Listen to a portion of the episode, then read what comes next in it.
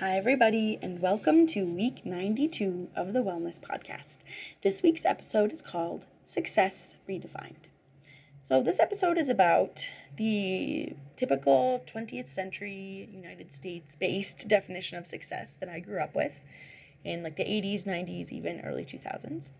And it's about how I think the definition of success, at least among the people around me, is changing, but very slowly it's shifting and I'm going to tell you what it's shifting to a little bit.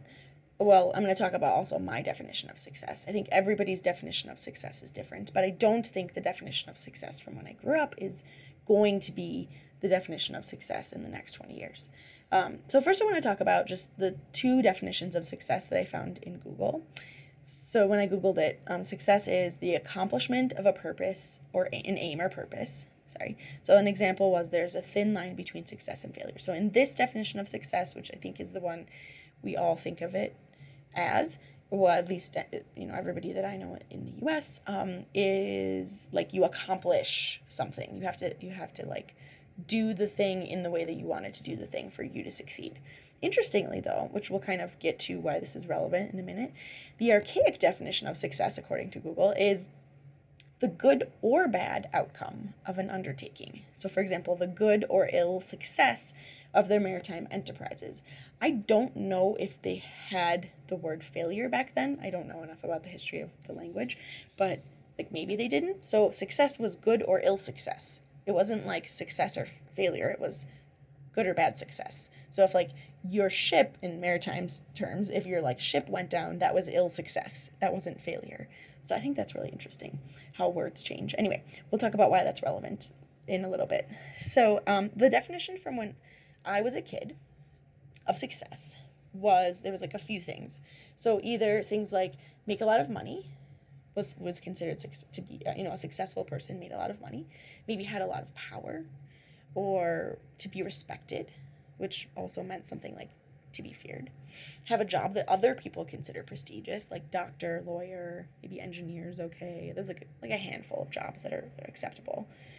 Um, you know, in this term of success, you can't you definitely couldn't be successful when I was growing up. Like, you would never hear like, oh, a successful garbage man or successful taxi cab driver. Even though I think somebody could be great at whatever job they do, and I definitely tell my kids like be anything because whatever, as long as you can make enough money to live, who cares, right?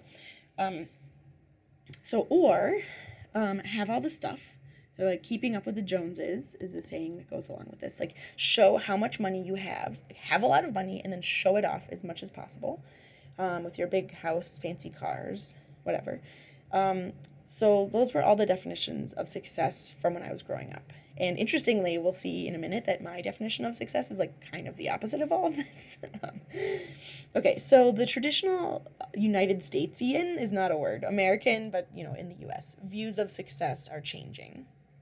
I think, but slowly, and I think only among some people. I think if you asked, it could be generational. I'm not sure if you if you asked my parents, I think they would still say those things that I just said: power, money, um, everything. I don't. They might not. I will. I'll have to ask them and see what they say. Uh, they are they're um, boomers. I'm not sure.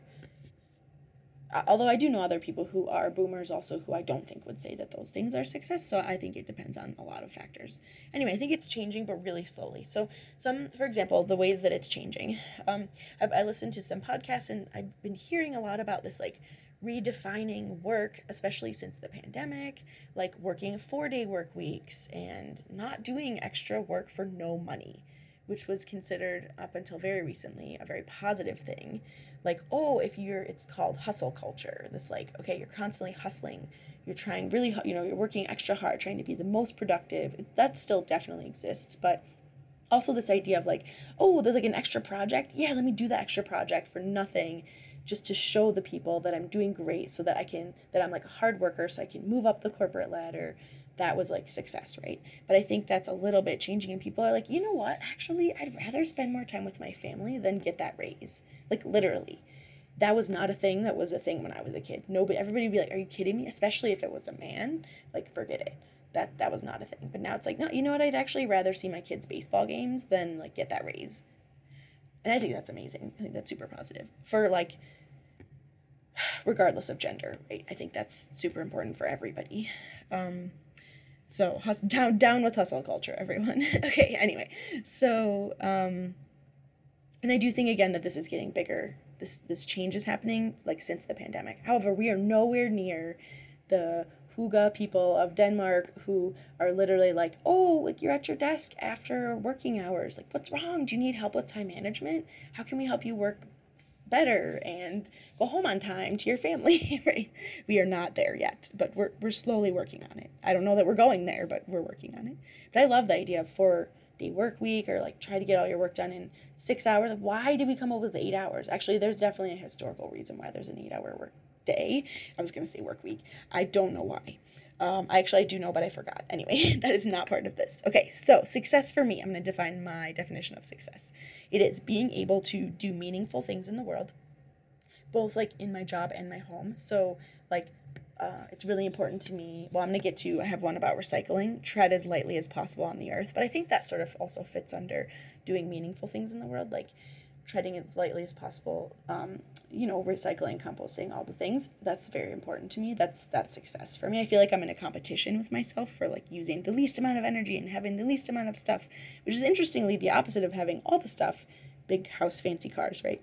I do not care about that, which is yeah, everything in history is a reaction to something before. So my definition of success is the opposite of that of my parents, interestingly.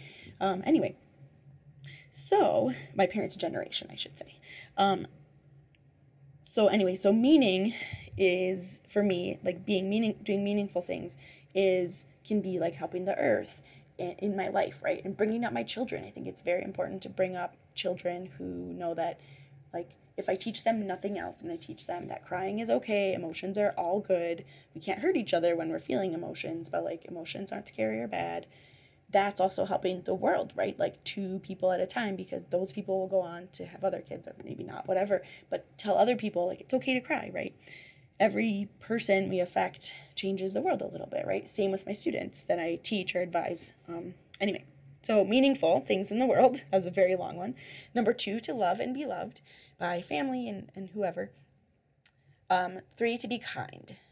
Um, I think you can get most of the things that you want by being kind. So, interestingly, that feels very much like the opposite of being feared.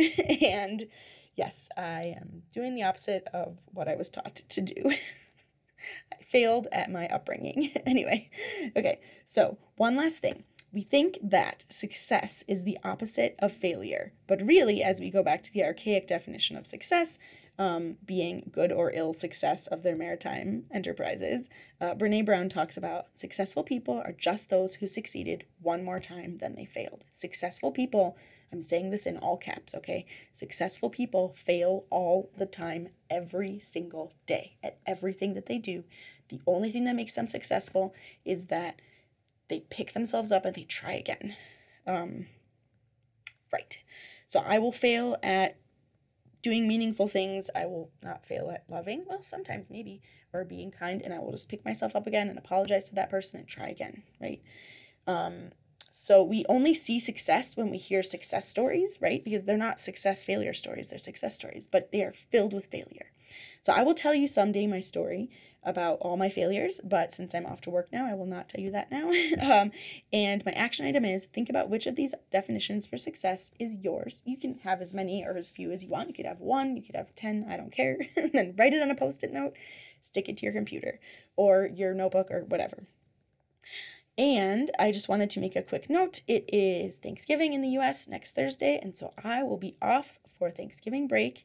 Um, and I will be back the week after. All right, good luck defining your own success in your own way. You don't have to use my definition either. And have a great two weeks, and I'll see you back here at the Wellness Podcast after the holiday.